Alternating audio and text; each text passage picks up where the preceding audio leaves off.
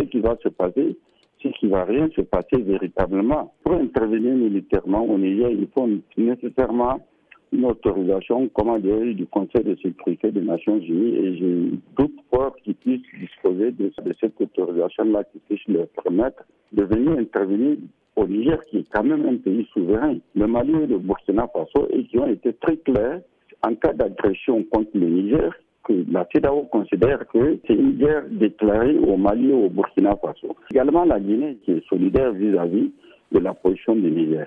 Alors, ce que la CEDAO cherche à faire, parce que ici, en tout cas au sein de l'opinion, tout le monde a compris que la CEDAO, c'est aujourd'hui un instrument qui est manipulé par la France, par Macron, à cause des intérêts français. La France ne veut pas perdre le Niger après avoir perdu déjà le Mali et le Burkina Faso.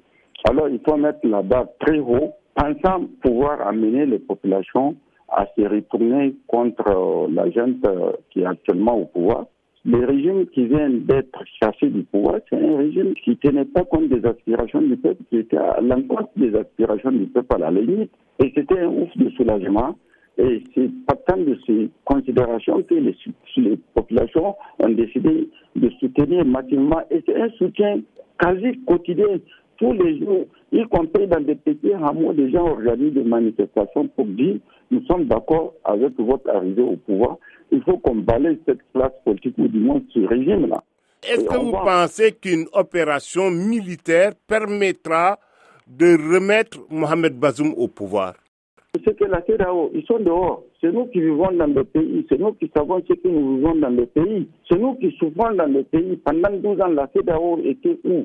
Quand on tuait des populations dans les villages, dans les hameaux de ce pays, aujourd'hui, je peux vous le dire, c'est qu'il y a des populations, ça fait quatre ans, qui n'ont pas pu cultiver leurs champs. C'est grâce à ça qu'ils vivent.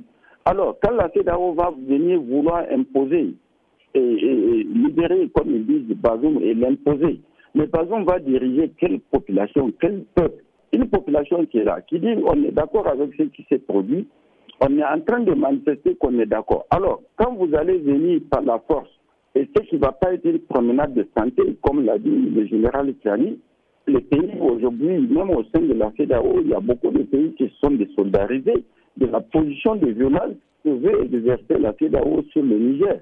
Ça ne marche pas. Ils sont quatre ou cinq pays. Ils connaissent un peu, l'armée nigérienne n'est pas une armée de parade, c'est une armée qui est combattante. Et ce que disent les, responsables de la junte, c'est que ça va se faire dans un même temps, ça va se faire dans un contexte, ça va embraser toute la sous-région.